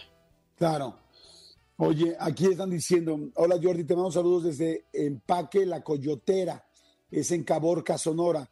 Todas las mañanas los escuchamos, estamos en temporada de espárrago. Ay, pues mira, a la gente de Empaque La Coyotera, saludos, y a la gente de Sonora, todos los saludos. Dice, y ellos mismos dicen, o ella misma, dice, me arrepiento de haber estado con una persona en la cama sin siquiera gustarme. Solo fue por quitarme las ganas de ese momento. Al terminar me dio mucho asco y lo corrí. Si lo pudiera borrar de mi vida, sería lo primero que borraría. ¿Qué opinas? Pues yo creo que eh, un poco de lo que les digo, todos tenemos malos ratos, malos gustos, este, gustos culposos. Eh, qué bueno que, o sea, date cuenta, incluso yo diría, vete un poco atrás. Como pensar qué fue lo que te llevó exactamente a eso, ¿no? ¿Qué, qué elementos estuvieron presentes para que no vuelva a suceder? Ya no hay mucho que se pueda borrar y a veces torturarnos de verdad no tiene mucho sentido, a menos que no escarbemos y digamos, a ver, pues no solo es que estaba con las ganas de tener sexo, a lo mejor también me sentía como con las ganas de que alguien me abrazara, ¿no? Sí, o sea, querida, no solo sexo, sino amor. Exacto. Y yo pues veo al sexo vinculado un poco con el amor, porque así lo he vivido, y entonces dije, pues me voy a dar tantito amor, pero claro, el precio, así que, pero ¿a qué precio, verdad? Claro. Dice, mira, me arrepiento de no haber disfrutado mi sexualidad porque pensaba que era pecado lo que decíamos. Mi primer orgasmo fue a los 36 años y con mucha culpa. Hoy tengo 52 y ya lo disfruto, pero tiene pocos años. Híjole, sí, cuánto tiempo perdido, ¿no? Claro, y todo lo que le falta por ganar, porque todavía hay mucho que viene, pero sí, claro, qué, qué interesante darnos cuenta de que, de que ni siquiera fue una decisión propia, sino algo que alguien dijo que yo tenía que hacer o ser. Y eso es complicado porque además quitarse la culpa de encima. Digo, la verdad se necesita mucha valentía, así que yo le mandaría felicitaciones, porque mucha gente de verdad quisiera hacer eso y no se anima. Y tú ya lo lograste y ya supiste de dónde vino y ya lloraste la culpa. Y mucha gente le pasa eso, ¿no? Es, una, es un duelo, fíjate, es un duelo con lo que aprendimos y, y, cambiar ese paradigma. Es decir, si te dijeron todo, mucha, de eso no se habla casi nunca, pero muchas mujeres, por ejemplo, cuando pierden la virginidad, viven un duelo que está basado en lo que les dicen, por ejemplo, para muchas mujeres es, ese es el valor que tú tienes, no solo en nuestra sociedad, sino en otras, incluso todavía más. Entonces, si eso es lo que a ti te hace valer como persona, en el momento en que tú la pierdes, ya no vales. Y entonces se vive un duelo, incluso, y lo he encontrado en mujeres, que la perdieron con el que se casaron y como se supone que tenía que ser, hay un duelo. Y esa parte nunca nos hablan y yo creo que sería bueno explorarla y trabajarla incluso si se necesita en terapia pero qué bueno que te diste cuenta y viene una buena, muy buena parte de tu vida en donde los orgasmos los vas a, los vas a recuperar todos. Eso me gustó. Dice, este, hola, estoy escuchando el programa y la verdad yo me arrepiento de casarme por un embarazo. Uf, qué interesante tema y muchísima gente que lo ha vivido. Yo me arrepiento de casarme por un embarazo y me hice un daño terrible durante 20 años. Ahora estoy separada, pero no disfruté mi juventud. Todo lo hice por no tener la libertad de conocer a alguien porque mi madre no me lo permitía. Solo tenía 21 años. Ahora tengo 46 y pienso que ya no tengo valor por ser grande de edad. Soy Marta Salas. Ay, no, nada que ver, ¿no? ¿Qué opinas? Nada que ver, Marta. No, no. No, o sea, eh, de nuevo es, mira, ya la sociedad te dijo algo que no te sirvió, ¿no? Ahora yo te digo algo que, que hay que quitarnos de encima a las mujeres, ¿no? Está muy castigada la edad, por ejemplo. Y eso es un convencionalismo social de nuevo yo te voy a decir algo. En los estudios que yo he encontrado con mujeres y con hombres, pero sobre todo lo he hecho con mujeres, es a mayor edad hay un mayor autoconocimiento y las mujeres reportan más orgasmos por relación sexual a medida que pasan las décadas de la vida. Y te voy a decir por qué, porque las mujeres nos vamos empoderando, nos vamos conociendo. Entonces, para muchas personas, conforme pasa la edad, y esto es una investigación reciente de finales del año pasado, las mujeres dicen sentirse mucho más plenas sexualmente que antes. Entonces, olvídate del convencionalismo de la edad. Eso es otra cosa que nos han vendido. No hay una edad, la, sexualidad no caduca y no hay una mejor edad para empezar a vivir la sexualidad. Yo quiero que lo sepan a estas dos últimas mujeres. Al contrario, yo les puedo compartir mis estudios si ustedes me, me escriben o me lo piden por redes. De verdad, es o sea, invariable que las mujeres y los hombres nos vamos sintiendo con mayor seguridad sobre nuestra sexualidad conforme va pasando la edad. Nunca es tarde. Nunca, eso, olvida, es un convencionalismo social, es otra vez, de que si no tienes 30 y eres un, o sea, un hombre de 20 que puede, quién sabe cuántas veces en la noche está, ya no eres valioso, ¿no? Si no eres una mujer, no es cierto. Quitemos, o sea, es el momento de deshacernos de esos convencionalismos que, que de entrada, pues nos dieron tanta lata y nos hicieron tan miserables, la verdad. Oye, yo también le diría a Marta Salas, yo tengo 51 años y yo, bueno, veo a una mujer de 46 años y me parece fantástica, preciosa, con unos cuerpos increíbles. Y también si veo a una de 60 pensaría lo mismo.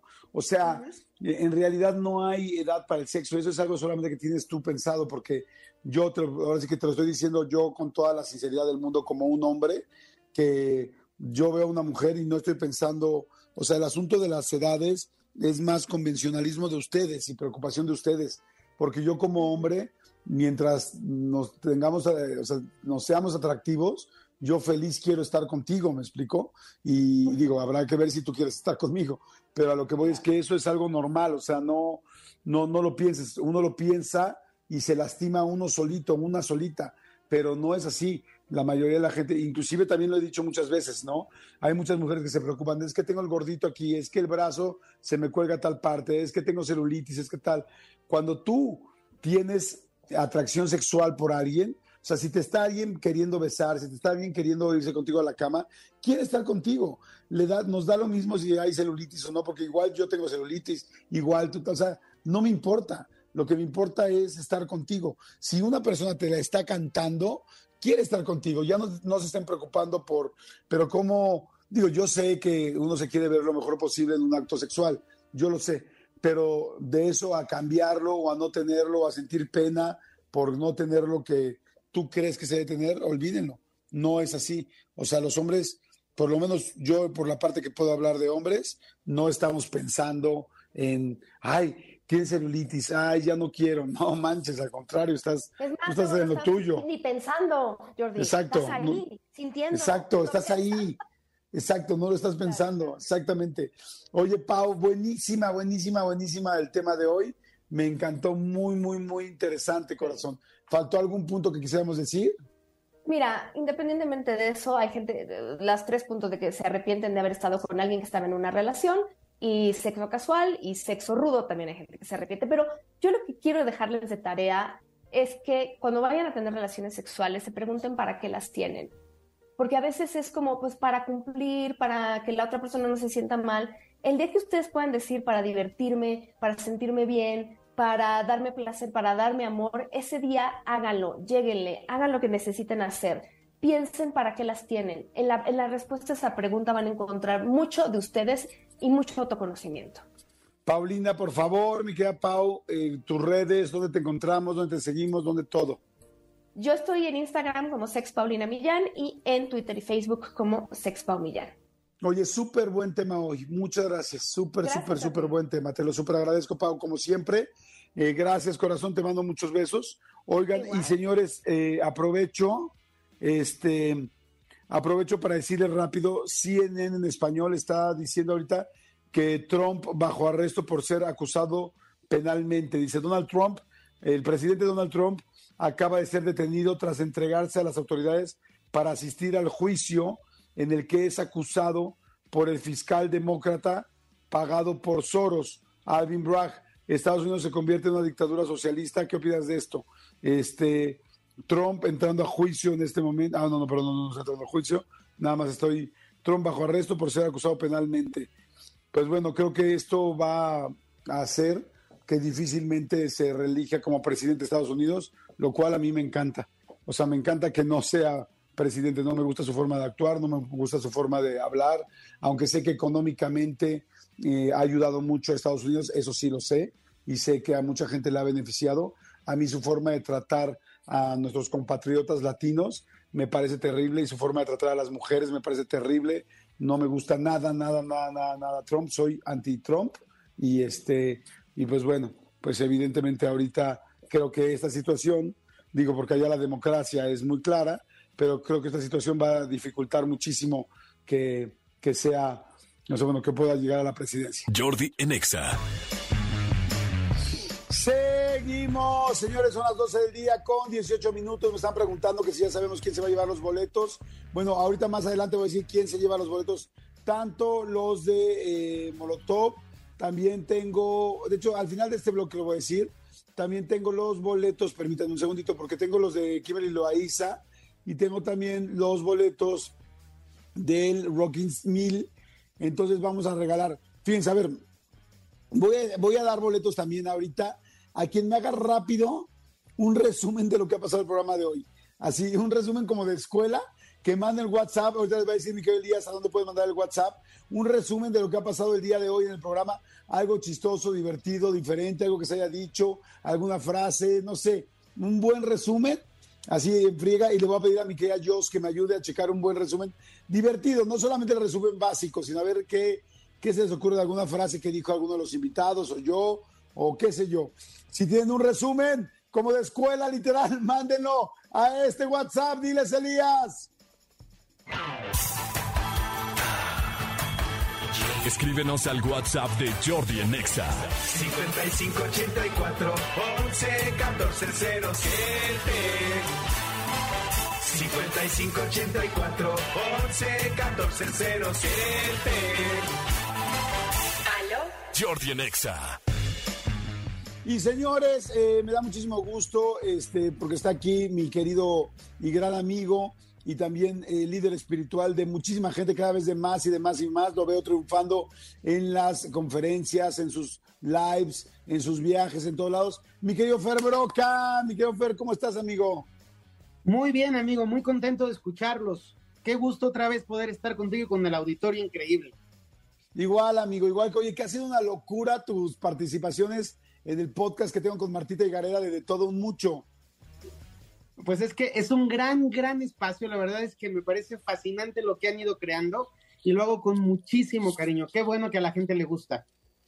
Vean, hay uno, hay uno muy lindo, un episodio muy lindo de las eh, leyes universales, de cómo poder ser feliz con las leyes universales, donde evidentemente Fer Broca pues es nuestro entrevistado en el podcast de Todo Mucho. Y aprovecho para decir que hoy sale el nuevo episodio de De Todo Mucho, como todos los martes, que está rompiéndola durísimo, porque este habla de, eh, de apariciones ovnis, de apariciones ovnis, y la verdad es que está fuertísima con todo el asunto extraterrestre, que cada vez está más... Eh, pues más actual, más abierto, más derecho. Así es que si quieren ver el nuevo episodio, vean el de las leyes universales de Confer Broca en De Todo Mucho y ahora hoy el de los objetos voladores no identificados, pero lo que está pasando en el Pentágono, lo que está pasando hoy en día, lo que pasa con los globos, estos que están apareciendo en diferentes partes del mundo, en fin. Oye, Fer, ahí fíjate que sería interesante escuchar eso, tú que eres maestro en el arte de trascender, ¿qué, qué, es, ¿qué crees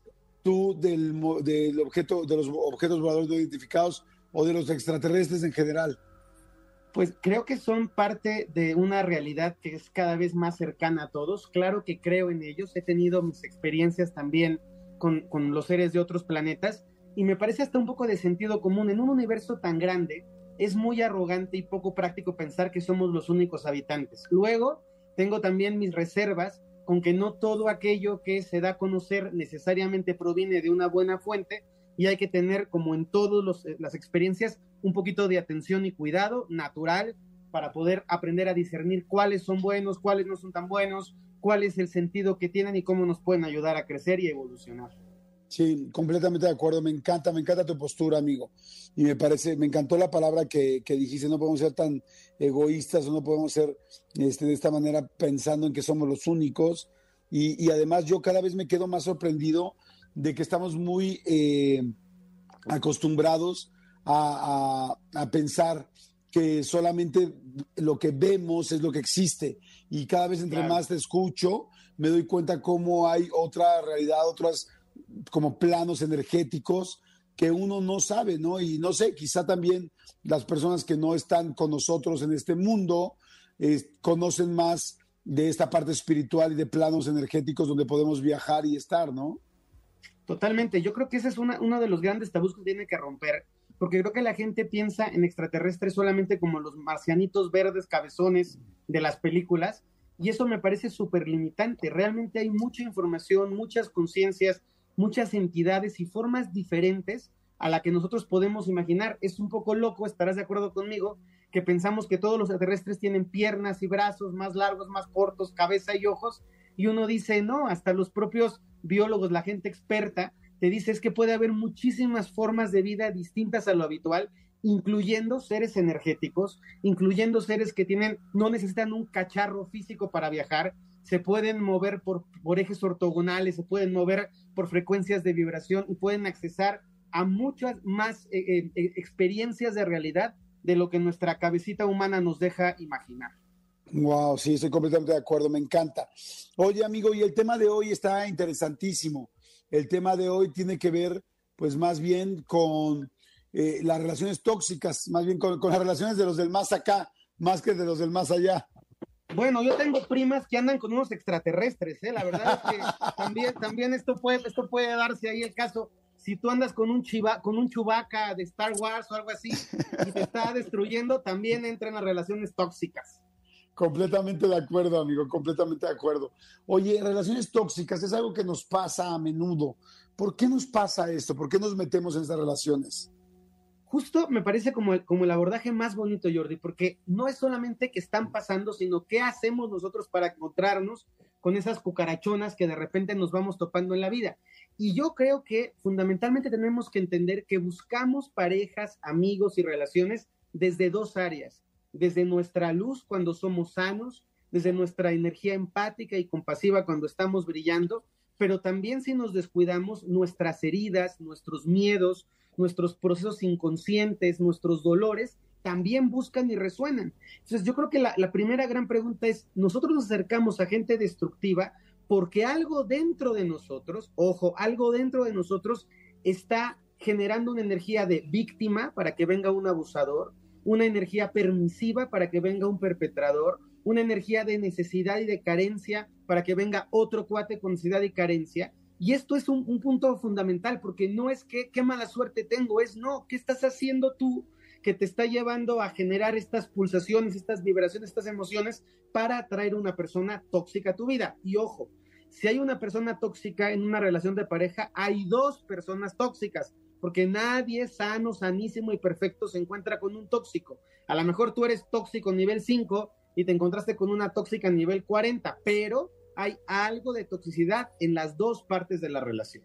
O sea, todas las personas que tenemos o que hemos tenido una relación tóxica, hemos sido tóxicos a un cierto nivel en ese momento. Absolutamente sí. Y ojo, todas las personas somos tóxicos, porque a mí cuando de repente vamos muy al término Fer, conoces a una relación perfecta y no tóxica, pues solo las de Disney, ¿no? Y eso ya tiene muchísimos asegúnes. Realmente todos tenemos toxicidad y, y el punto es definir qué tan dañina, qué tan enferma está mi parte interior y asumir que tenemos todos en las relaciones conflictos, problemas, celos, pero hay de celos naturales, de celos, de celos comunes a celos que se vuelven totalmente disruptivos, celos que se vuelven enfermizos, celos que paralizan. Entonces yo creo que estaría muy padre definirle a la gente qué, de qué hablamos cuando hablamos de gente tóxica o de relaciones tóxicas. Me parece perfecto, pues empecemos por ahí o sigamos por pues ahí. perfecto. Una persona tóxica o una relación tóxica es en donde el individuo está bloqueando, inhibiendo o lacerando a su compañero. ¿Qué quiero decir con esto? Imagínate que estás con una persona y en lugar de que tú puedas sonreír, ser tú mismo, disfrutar la vida, este, expresarte, tengas con una persona y que todo el tiempo estés con miedo a que me va a dejar, con la herida de rechazo de no le va a gustar, con una parte interior tuya rota y desquebrajada, es que no quiero que me deje de querer, este, no quiero decirle lo que siento porque qué tal que se enoja. Cuando nosotros estamos vinculándonos desde el miedo, cuando nosotros nos conducimos y nos comportamos por, por una sensación de me puede abandonar, me va a lastimar, me va a agredir, no quiero que se enoja, ahí hay focos rojos y eso es a lo que nos referimos con toxicidad. Alguien que está sacando tu peor parte, que te está bloqueando la luz, que está inhibiendo que tú puedas expresarte como tú eres. Wow, me encanta porque sí es cierto, hay mucha gente que de repente nos hace, además es, es simplemente esa, esa señal roja, está muy clara. O sea, una persona con la que sales, con la que no puedes ser quien eres o con la que sufres o te pone en momentos complicados o en situaciones en las que tú haces cosas que no quieres hacer, ya ahí está la primera red flag muy clara de estar con una persona tóxica que esto además lamentablemente se va a complicar porque como tú, se va uno enganchando y entre la toxicidad de uno y la del otro, luego no lo puede soltar. Esa sería la primera. ¿Cuál sería una segunda? Es, bien importante eso que dices, solamente como subrayar que no es fácil, porque yo lo que quiero hablar hoy es de cómo salir de una relación tóxica. O sea, ya se prendió la banderita roja, ya me doy cuenta que estoy con una persona a la que le tengo miedo, que cedo en muchas cosas que no quiero ceder porque no quiero que me deje de querer. Una persona con la que me siento este, que no puedo ser yo con mis amigos, que no le puedo presentar a mi familia, que no puedo opinar de las cosas que me interesan, que vivo como con una espada en el pescuezo diciendo, híjoles, que cualquier cosa que haga mal se me va a armar, pleito 15 días, voy a llorar, voy a sufrir, qué terror, ahí es la bandera roja, ¿no? Y importantísimo que toda la gente que nos esté escuchando sepa diferenciar, porque en todas las relaciones hay conflictos, o sea, esto no es que la relación tuya nunca jamás en la vida discutan, está bien discutir, pero, aquí viene el pero importante, discutes y también te la pasas bien. Y el tiempo que tú tienes de calidad tiene que ser 80 o 90% del tiempo y solo el 10% de conflicto. Cuando tú estás pasando la mitad del tiempo de conflicto, bandera roja. Cuando tú estás pasando el 80% del tiempo mal, angustiado, asustado, temeroso, inseguro, eso ya es una bandera roja color labial de teibolera. O sea, ya es una cosa extrema de cuidado, cuidado, cuidado. Sí, claro, no, no, no, ahí sí ya está tremendo el asunto. Estoy de acuerdo. ¿Qué otra señal es de las que podemos ver cuando hay toxicidad? ¿Qué otra señal importante es cuando tenemos toxicidad? Que yo empiezo a ocultar, que yo empiezo a mentir, que ya no le quiero decir a dónde estoy porque me va a hacer un pancho de celos, que ya no le quiero contar cuánto gano porque me va a pedir dinero prestado, que ya no le quiero decir que tengo una invitación con mis amigas porque va a ser un pleito de una semana, que ya no le quiero, ya no quiero tener intimidad y entonces estoy como tratando de sacarle todo el tiempo la vuelta porque cuando tengo intimidad vuelvo a vivir experiencias que yo no quiero estar viviendo y mucho y muy importante, soporto. Soporto su mal genio, soporto su maltrato, soporto su egoísmo, soporto su megalomanía. Y entonces empieza a ser una relación pesadísima, Jordi. Yo creo que toda la gente puede asociar en una experiencia suya o ver a alguien que dice, híjole, es que la estás pasando muy mal, o sea, cada vez que te escucho hablar de tu novio es dolor, lágrimas, llanto, ahí hay toxicidad, sí o sí. Me encanta, me encanta lo puntual que eres, amigo. Es lo que siempre te digo, cómo baja las cosas al terreno, las cosas eh, tanto psicológicas como espirituales al terreno de la vida diaria. Ahora, ok, digamos que ahorita ya muchas personas que nos están escuchando encontraron una similitud con lo que está pasando en sus relaciones, en su vida, o son ustedes los tóxicos, ¿no? ¿Cómo te sales? ¿Cómo te sales de una relación tóxica? ¿Cómo, cómo se logra? Pues primero, el, punto más importante es primero reconocer que es tóxica y asumir que una relación que es muy tóxica no va a mejorar. O sea, hay gente que es típico el me pegó dos veces, pero es que estaba borracho. Pero... No, no, no, no, eso está mal. Y no es que si deja de estar borracho, tenemos que ser conscientes que es tóxica y asumirlo y decir, yo soy una persona quizá tóxica, quizá codependiente, soy una persona que se está destruyendo y al verlo, que sería el paso uno, tengo que ir al paso dos.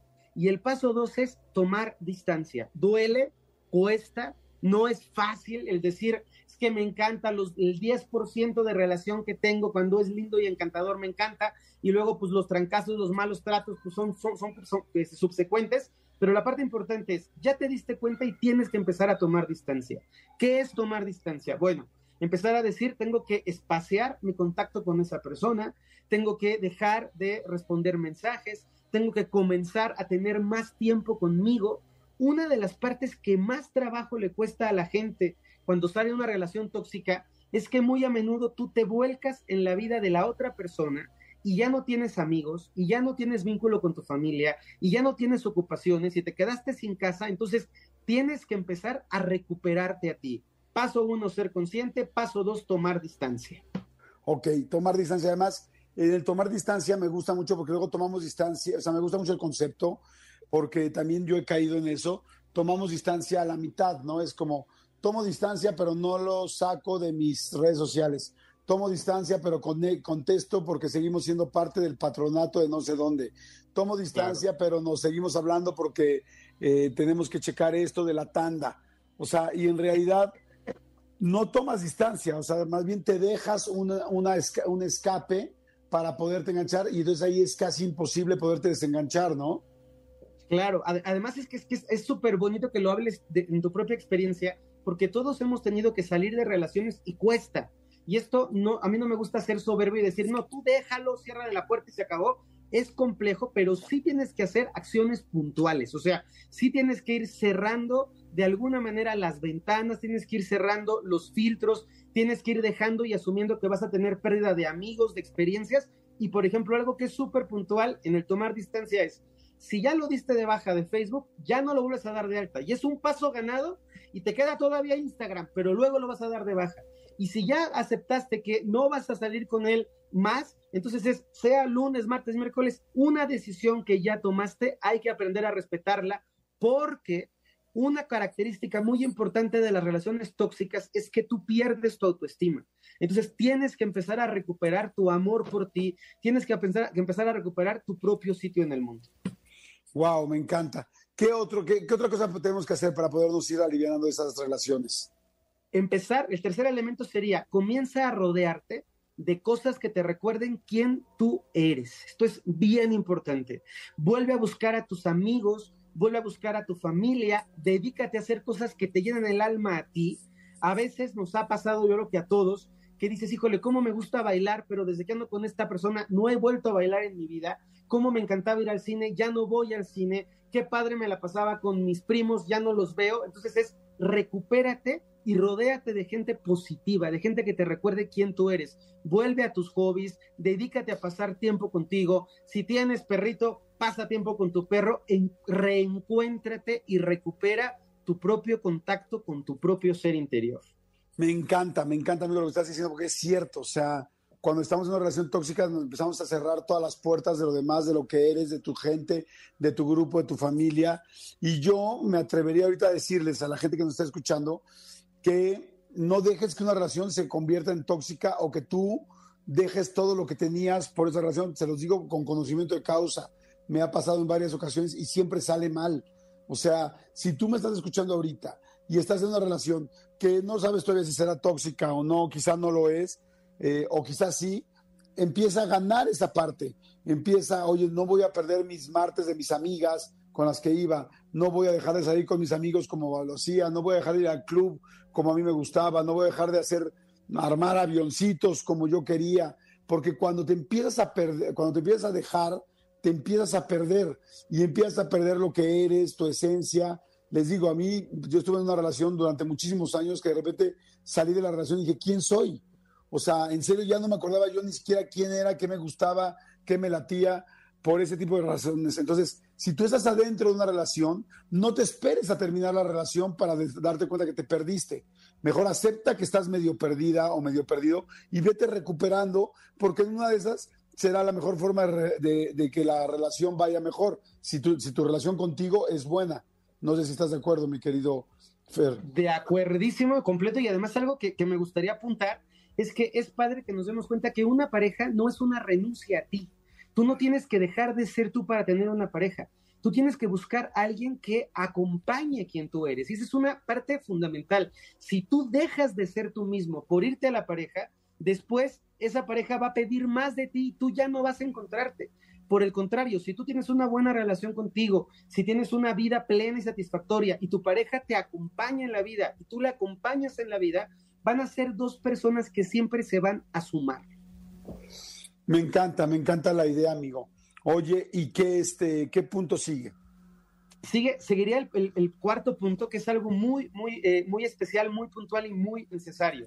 Y es, tienes que tomar la responsabilidad de una nueva vida. Cuando salimos de una relación hay que reinventarnos. Hay que decir, tengo que mirar hacia adelante, tengo que buscar hacer cambios interiores. Yo recomiendo en muchos eh, eh, eventos que son muy duros, buscar terapia. Acuérdense que el pedir ayuda profesional es útil. También recomiendo muchísimo el leer, el conectarse con las partes que te pueden impulsar, que te pueden motivar y plantearte objetivos nuevos. Cuando estamos depres, porque estamos saliendo de una relación tóxica, el estar ociosos nos hace estar pensando en voy a regresar, le voy a escribir, este, pues total, no era tan malo, extraño, y lo que tenemos que hacer es cerrar, tomar distancia, mirar hacia otro lado y empezar a hacer planes tú. ¿A dónde te quieres ir de vacaciones tú contigo? ¿Cuál es tu próximo objetivo profesional? ¿Qué quieres hacer con tu cuerpo? Inscríbete a un gimnasio, este, ponte a tomar una clase de yoga, aprende a meditar, haz respiraciones. Enfocarte en que el poder y el valor de tu vida tiene que estar de nuevo en ti. Wow, me encanta, amigo, me encanta cada vez que te escucho, me encanta cuando hablamos de estos temas de temas que pues al final todo el tiempo nos están pasando o todo el tiempo estamos expuestos a que nos sucedan o ya nos pasaron y no aprendimos y de caray, ya pasé por ahí, no lo aprendí, no es posible. Entonces me, me encanta que lo tengas tan, tan claro, amigo, y cómo nos ayudas y nos sumas. Los invito en serio a que vayan, además de a, las, a todas las redes que va a decir ahorita mi querido Fer Broca, que vayan a de todo mucho.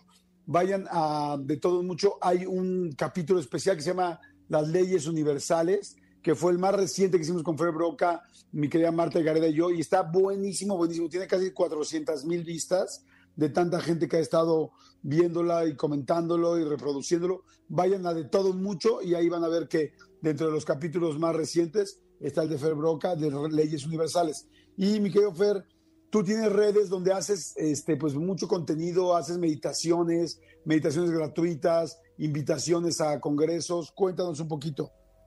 Pues sí, en mis redes sociales tengo todo el despliegue de la información que comparto. Como tú bien sabes, Jordi, como me abres el espacio, me gusta enseñar espiritualidad, pero aplicada a la vida cotidiana. O sea, yo creo que estamos en un tiempo en donde la gente tiene hambre de crecer, de mejorar, que tenemos ganas de que nos vaya bien en la abundancia, que tenemos ganas de tener una vida saludable y armoniosa. Y la espiritualidad nos puede ayudar cuando la aterrizamos. Entonces, aprender a visualizar, a afirmar, a conectar con la energía, todo eso es lo que comparto muchísimo en mis redes sociales. Me pueden seguir en Facebook como Fer Broca, en Instagram como arroba ferbroca1 y también en YouTube con la página de Fer Broca. Y ahí van a encontrar meditaciones, masterclass gratuitas, este, eventos, tips, consejos, un montón de herramientas que están todas dirigidas para que podamos vivir una experiencia vital plena, satisfactoria y realizada. Buenísimo, mi querido Fer. Pues te agradezco muchísimo, amigo, como siempre. Súper, súper Un abrazo, amigo. Qué gustazo, qué gustazo de verdad. Siempre el, el entrar en contacto contigo y con toda la gente que te sigue es un gran regalo para mí. Gracias, amigo. Igualmente opino lo mismo con toda tu gente, pero especialmente contigo, que te disfruto muchísimo. Gracias, amigo. Gracias. Oigan, señores, ahorita vamos rápidamente a corte y regresamos ya para los premios y ahorita les digo del resumen también que estuvieron haciendo y ahorita nos vamos con todo eso. Los quiero muchísimo. Señores, es martes, hay que aprovechar, si es martes de vacación y todo, pero si tienes objetivos y los quieres lograr, hay que darle y seguirle dando y dando y dando y dando, porque acuérdense que gotita a gotita se llena el jarrito. Así es que, que este martes no le quites la gota que tienes que hacer para poder conseguir los objetivos que tienes para ese jarro que hay que llenar. Ahorita regreso, no le cambien, no se muevan. Chin, chin, si se van, ¿eh? Regreso, Jordi Enexa. Jordi Enexa. Son las 12.53 y serenos. Saludos a toda la gente que está repartiendo comida o que está trabajando o que está repartiendo súper, o en fin, a todas las plataformas que hoy se comunicaron y que me dio mucho gusto tenerlos pendientes. Rapidísimo, a ver, hablaron para los boletos de Molotov varias personas, pero creo que Efren, que es el de Ledir Ride a un muerto más de 30 veces, se gana los boletos de Molotov definitivamente. Alma, que es la de no me duele nada cuando pasa por ahí abajito. ¿Sabes qué? Simpatiquísima. Solamente teníamos unos boletos de Molotov Corazón, pero con mucho gusto te los vamos a dar también a ti porque ya conseguimos otros para que se puedan ir a ambos, tanto Efren como Alma, porque lo hicieron increíble. Luego por ahí nos habló alguien también que le robaron la batería. Híjoles, ella quería para, Kimberly, para Kimberly Loaiza. Te vamos a dar boletos también para Kimberly Loaiza. Y lo último que pedí, lo último fue un resumen. Escuchen este resumen. Dice, a ver Jordi, empezaste el, el programa de hoy con música ochentera en español. Buena, por cierto. Luego hizo una breve aparición el conductorcito querido. Luego habló un chavo que tuvo un evento paranormal en carretera que estuvo algo creepy, sí, el que está ganando. Luego habló una señora que le gustó el tacto del doctor cuando nació su hijo de 18 años y le agrada Molotov a ella.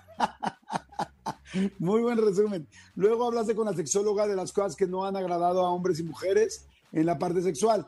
Dice, y ahorita estás hablando de cosas paranormales con Fer Broca. Soy Oscar, me ayudarías mucho con unos tickets para Kimberly Loaiza. Mis hijas la siguen, tienen 11, 15 años, gracias. De la plática de Fer, todos somos tóxicos.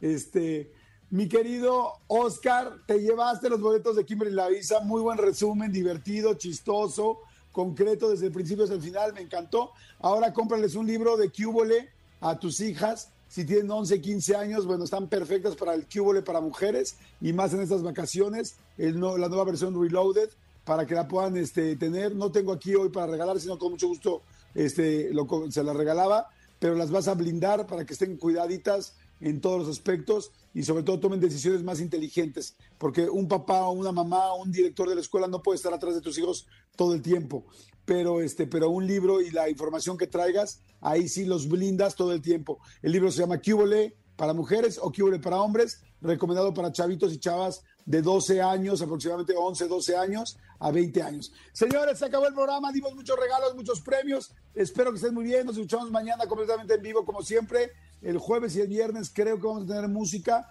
pero si no hay música en estación, aquí estaré con mucho gusto transmitiendo para ustedes. Los quiero, los adoro. Soy Jordi Rosado. Váyanse a YouTube a ver la entrevista con eh, mi querido Mario Bautista, que está muy buena, o la de Pati Chapoy, o la de Amanda Miguel, o la de Alex Fernández, el comediante. Todas están muy buenas y son las más recientes. Los quiero, gracias, mi querido eh, Tony y Cristian por la producción del programa. Gracias, mi querida Dios, por estar ayudándome con los teléfonos y con todos los premios. Gracias, mi querido Elías, por la contribución y por estar siempre pendiente de la consola. Los quiero a todos y a René por estar en las redes. Gracias, nos escuchamos mañana. Bye. Escúchanos en vivo de lunes a viernes a las 10 de la mañana en XFM 104.9.